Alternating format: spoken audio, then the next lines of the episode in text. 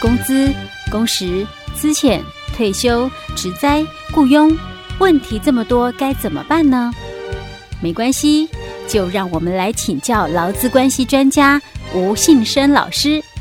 欢迎收听，老师帮帮忙。老师，老师，最帅气的老师，你长这么高要做什么？长高可以打篮球，还可以去做 model。其实只要营养均衡，不挑嘴，以后你们一定会长得又高又健康啦！哈哈哈。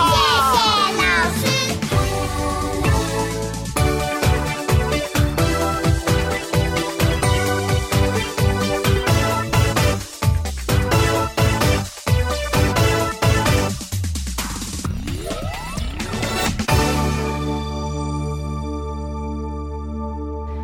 老师帮帮忙，我们为您邀请到劳资关系专家吴信生老师，老师您好。佳慧你好，听众朋友大家好。好，所以我们今天继续来谈有关于这个小虾米对抗大金鱼的事情哦。嗯，就是这个邮差呢告赢了中华邮政，讨回了他的钱，他的津贴，对，不对？嗯，主要就是这个邮差，因为他有这个之前曾经有几个月就是休特休，休的比较多。嗯，那中华电信的那个薪资结构里面，他除了本薪之外，还有其他的好几样的津贴嘛，哈，加给。嗯，那就是可能呃，就是说那个。中华邮政部分认为，那个有些部分是属于浮动的，对，就是你上班天数多比较多，才领比较多的钱，那、嗯、上班天数少，你既然休特休了，就表示你上班天数少嘛，嗯，所以他就给他扣了，对，那这个员工就认为说这样子不对，嗯，所以就去提起一些争议，对不对？对，然后后来告赢了，嗯，我觉得这个我很佩服这个员工，因为他后来告赢，他领多少钱？五千多块，五千多块。五千多块耶，嗯，可是他愿意花那个功夫、那个精神去对。对抗这个大金鱼，而且他面对的哦，嗯，还有另外一个隐藏性的一个问题哦，是，其实他应该还在职，对他应该在职啊，他在职啊，他在职，说不定他都可以快要可以退休了，我在猜，也也不知道啦，哦，但是我我们从资料里面看、嗯、看得出来，因为我们。嗯看到的这个讯息是，他只要求哦，嗯，就是说他的这个津贴少给的部分，还有这个特休未休的这个少给的工资哦，对，要给他，他并没有其他要求。哎，对，如果你是呃离职了，嗯，他可能依此哦就主张就是十四条，嗯，那终止契约，那另外在。寻就是说，准用十七条要求给付资遣费哦。是，但我看到他只是要求给付了，嗯，这个薪资差额是哦，那应该他是在职的哦。对，而且我觉得老师，我觉得他很很棒的是啊，他先起头了。嗯，那既然是这个状况，法院认为有问题，嗯，那就表示其他人也都是这样嘛，对不对？没错。所以，所以他们的这个。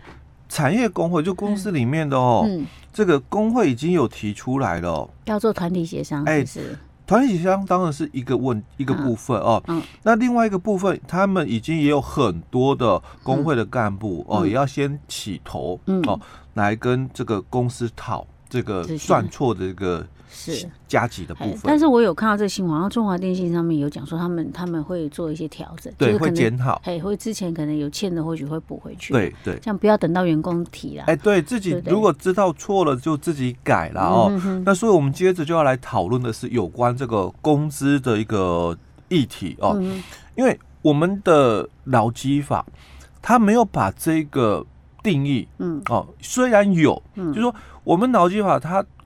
有很多的东西没有做一个解释名词哦，像比如说我们的工作时间哦，没有解释名词哦，嗯。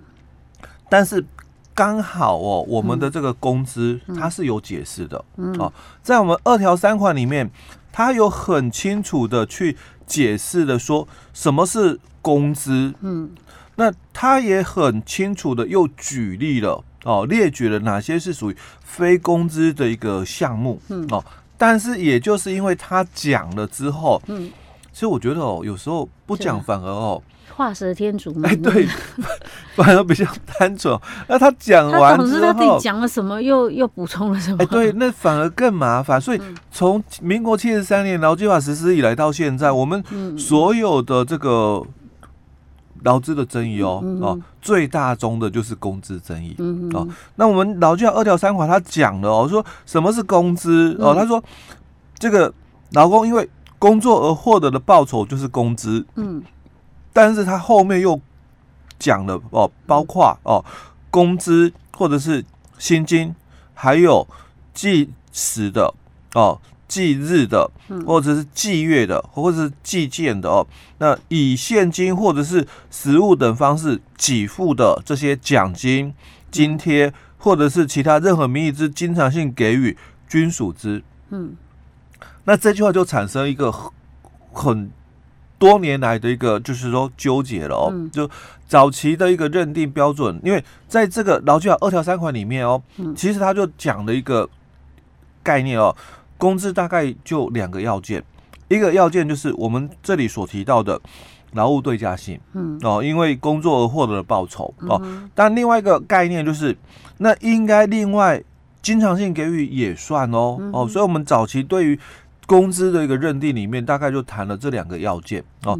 那这两个要件在早期的时候就很模糊了，因为劳务对价很清楚，嗯。哦，那经常性给予哦也是大概。争议性最多了哦，那到底是两个要件都要有才叫做工资呢，还是其中有一个有就算了？所以在前期的这个劳基法的讨论里面哦，就一直在存在这里很多的一个争议，到底是两个都要有呢，还是一个就好？哦？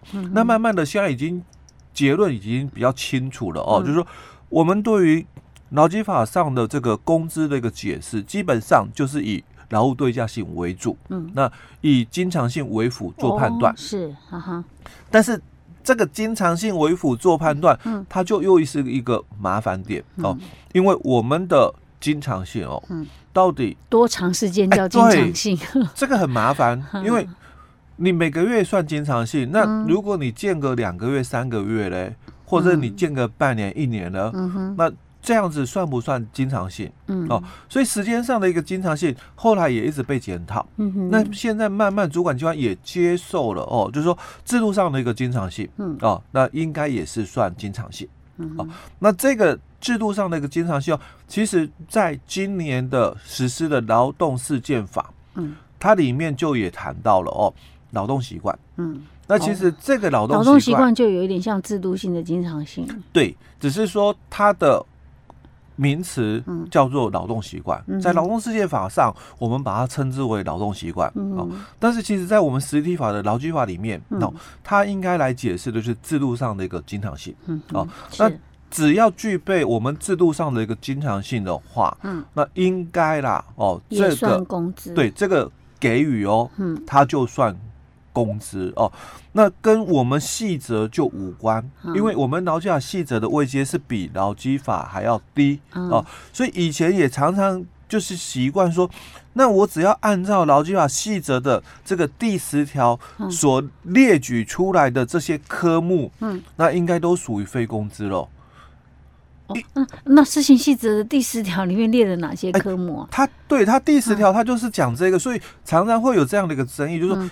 因为他讲了哦，就说本法第二条第三款所称之其他任何名义之经常性给予哦，系指下列各款以外之给予，所以等于说第十条的这些科目啦，嗯，通通叫做非经常性嘛，哦，它经常性就是这些以外的叫做经常性，是啊，所以那些就不算在，就是它上面列的就不算，就不算，嗯，所以第一个他就谈到红利，嗯，那红利我们是。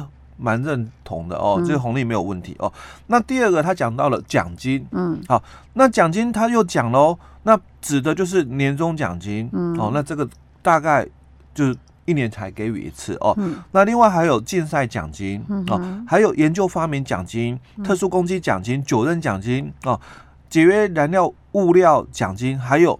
其他非经常性奖金，嗯，所以你这个其他非经常性奖金，它又涵盖了，嗯，很多的科目又都算了，嗯，不限定说我们刚刚讲的那几个科目喽，嗯，其他的科目只要是非经常性给予也算哦，哦，所以到底在我们的这个邮中华邮政他们所讲的，哎，我给予的这个收头加。给哦，或者是驾驶的这个加给的一个部分哦，这些加给啊，嗯，到底算不算经常性？哦，就会产生这样的一个困扰，因为他讲了其他嗯的这个非经常性奖奖金都算哦。嗯哼，哦，那这个就产生这样的一个认知上的一个落差。刚刚老师讲这几个应该是应该是经常性给的，因为他每个月都有、啊、每个月都有出现嘛。对呀，但是每个月都有出现也不一定是，哦，也不一定是，所以 这个是在我们自己哦，就主管机关它产生的一个让人家有误会的地方，因为。以前哦，我们常常对于说每个月都有给，应该认定是哦。但是在劳委会，他有一个解释哦，就是说这个交通补助费，他说哦，交通补助费哦，虽然每个月都有给，但是如果雇主的给予哦，是依据劳工哦的这个居所远近，对远近哦，然后来给予不同的这个补助的话，那他说这个哦，你们如果双方已经有约定好，那这个交通补助费的性质啦。就比较类似交通车的一个概念。哦，啊，所以就不算是哎，每个月有给，但也不算是工资。是。啊，如果都给一样的就算了。哎，对，没，如果全公司的员工呢，哦，不不管距离远近，都可能定额的一个部分哦，那这个就是工资哦，所以他在这个工资这个定义里面哦，他没有一个就是说很明确的一个。说法哦，所以才会让人家哦容易有这样的一个误会产生。嗯，可是老师，你刚刚讲的说，那劳动事件法之后，它已经定义是属于那种叫做习惯性哎，劳动习惯，劳动习惯的话，嗯、所以用这种状况应该是可以排除了。哎，不过目前因为劳动事件法它是一个程序法，嗯，所以程序法怎么跟我们的实体法哦、嗯、去融合，嗯，这就是一个问题了。哦，所以还要再观察一段时间，对，还要观察一段时间。今年才刚开始，刚实习半年多了哦。嗯、那两个如何去融合哦？因为程序法应该只有在我的诉讼程序的时候，嗯，才是这样的一个判定。嗯，哦，那它在我们实体法里面如何去融入，嗯、这个就是一个问题。哦，OK，好吧。其实可能很多人听听了是不飒飒。哎，对。好，没关系啦，我们今天先讲到这里。好。